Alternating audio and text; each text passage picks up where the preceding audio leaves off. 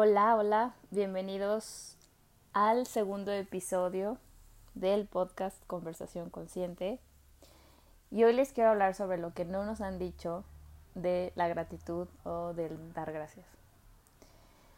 Hay un libro que me gusta mucho que se llama El Diario de la Gratitud de Janice Kaplan. Si lo pueden eh, buscar, es, este, es un libro que está disponible en Gandhi.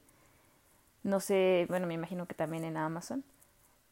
Ella hizo todo un estudio de cómo un año de pensamientos positivos transformó su vida y se dio cuenta de, de mil cosas que se pueden generar a través de la, de la gratitud. Entonces, primero quiero darles como el panorama de lo que es la gratitud en general o de cómo nos han hecho ver el dar gracias. Cuando éramos niños, bueno, desde que estamos muy pequeños, nos han dicho que demos gracias. Gracias por que nos hacen un favor o gracias porque nos dan, nos dan un regalo o porque simplemente alguien nos dejó pasar eh, mientras íbamos cruzando la calle. Y se volvió más que una cuestión de corazón, eh, lo convertimos en una necesidad, por lo tanto ya no viene esas gracias del amor, sino viene en un proceso de automatización. Recuerden que el 95% de las cosas que hacemos y decimos son totalmente procesadas en el inconsciente. entonces solamente trabajamos el 5% con nuestra mente consciente. Por eso este trabajo de, de, escuchar, de, conversar eh, desde otras perspectivas de otras personas para que nosotros podamos así reprogramar nuestra, nuestra vida y nuestro inconsciente más que nada, para que de esa manera las cosas que hagamos de, de ahí para adelante sean decisiones tomadas de manera consciente. Entonces, la gratitud cuando viene desde el corazón puede transformar una vida totalmente. ¿Cómo podemos nosotros saber si la gratitud viene del corazón o viene desde la programación automatizada? Les voy a poner un ejemplo muy simple.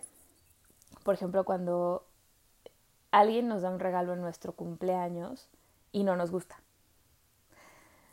Entonces, pues, el primer pensamiento es como de, chin, ¿cómo le digo que no me gusta? Y entonces ahí entra el programa automático de, ay, gracias, no te hubieras molestado, que eso ya es el de el, la frase complementaria, que es una frase como de obligación, y ya no sale desde el corazón. Ajá.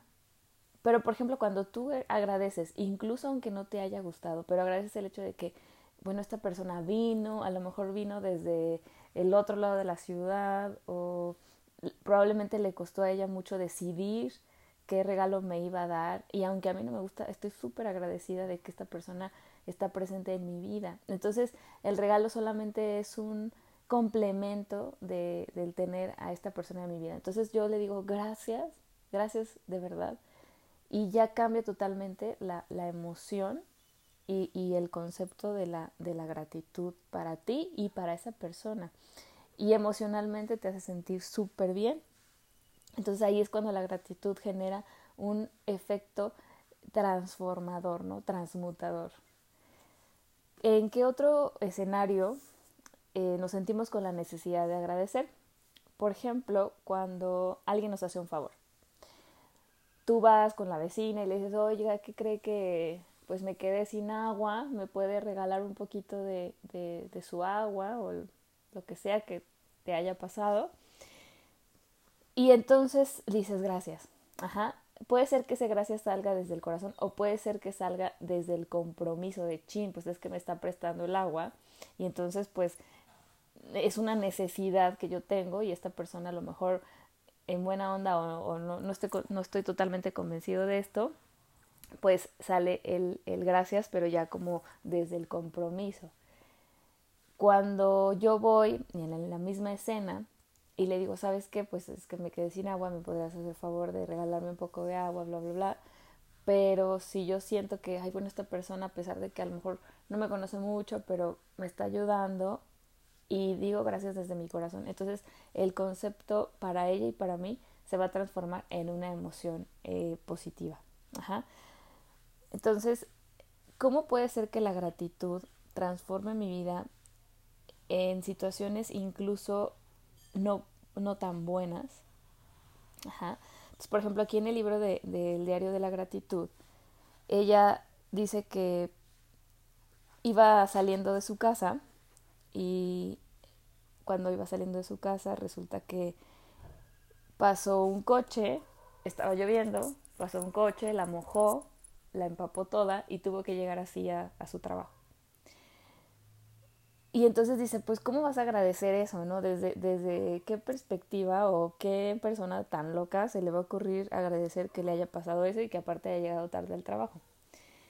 Pero si ustedes ven de la cara de, la, de la otra moneda, es agradecer el hecho de que pudo llegar a su trabajo, de que con todo y que estaba mojada, realizó su, su objetivo, o sea, lo cumplió de, llegar al trabajo. Y pues agradecer que hubo lluvia y que la lluvia es buena para todos, que es buena para la naturaleza, que hace que los árboles sean más verdes. Entonces, al momento en que cambias la perspectiva de, del, del por qué agradecer eso, y probablemente si no hubiera pasado eso, si yo no hubiera llegado retrasada, otra situación hubiera pasado y, que, y a lo mejor una situación no muy, no muy agradable. Entonces hay que pensar en eso. O sea, hay veces que las situaciones desafortunadas en el momento aparente resultan ser muy afortunadas en la, en la posteridad, o sea, después. Por eso es importante eh, el agradecer todo, absolutamente todo. Por ejemplo, yo le comentaba a una amiga, le digo, mira, agradecele a este chavo eh, porque bueno, era un chavo que, que decidió terminar una relación con ella y, y bueno, a mí también me pasó incluso eh, de que yo terminé una relación y después quise como retomarla y bueno, ya no se pudo y bueno, nos identificamos como por, ese, por esa razón. Y, les, y le digo, pues es que hay que agradecerles, o sea, agradecerles de que no quisieron estar con nosotras porque nos enseñaron mil cosas, nos enseñaron lo que no debemos de, de ya permitir eh, nos enseñaron a, por ejemplo, a mí me funcionó mucho eso porque yo empecé a aumentar el amor propio, a trabajar en mí y en, y en mi autoestima y en mi, en mi autoimagen y de verdad que fue súper sanador eh, eso que, que, eso que pasó, se lo agradezco muchísimo porque si no hubiera sido por, es, por eso y por, y por ese rechazo, yo no estaría, yo creo que grabando esto. Entonces, qué afortunados somos cuando las cosas no salen como queremos, ¿verdad? Porque probablemente, más bien, siempre, siempre es para algo mejor. Entonces, bueno, les voy a poner una, una actividad que puedan hacer, porque bueno, yo ahorita ya me tengo que ir a trabajar, entonces este podcast lo grabé así rapidito.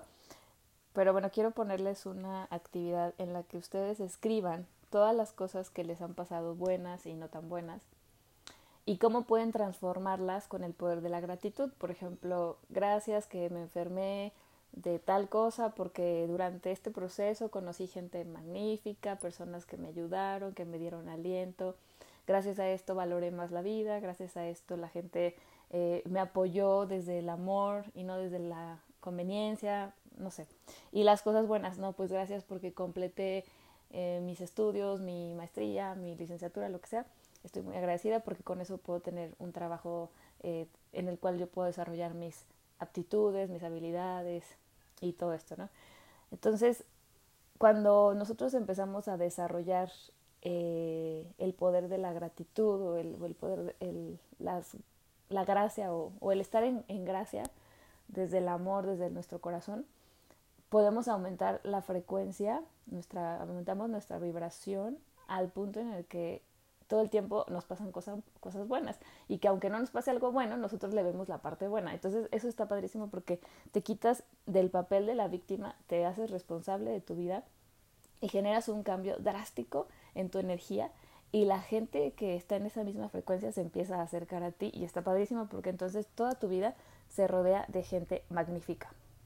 Entonces, pues bueno, los invito a hacer ese ejercicio. Me da mucho gusto que, que, que pude haber eh, grabado este segundo podcast. Estoy muy feliz. Eh, ahorita con este clima riquísimo. Estamos, eh, estoy en San Luis Potosí con un clima muy, muy a gusto, nubladito, de como para un tecito. Entonces, pues bueno, los invito a que se relajen, a que vivan su, su hoy, su viernes feliz, con una sonrisa, que agradezcan todo lo que les pasa y van a ver que su vida se va a transformar. Que tengan un bonito viernes, una excelente mañana, una excelente noche y que Dios los bendiga siempre. Hasta luego.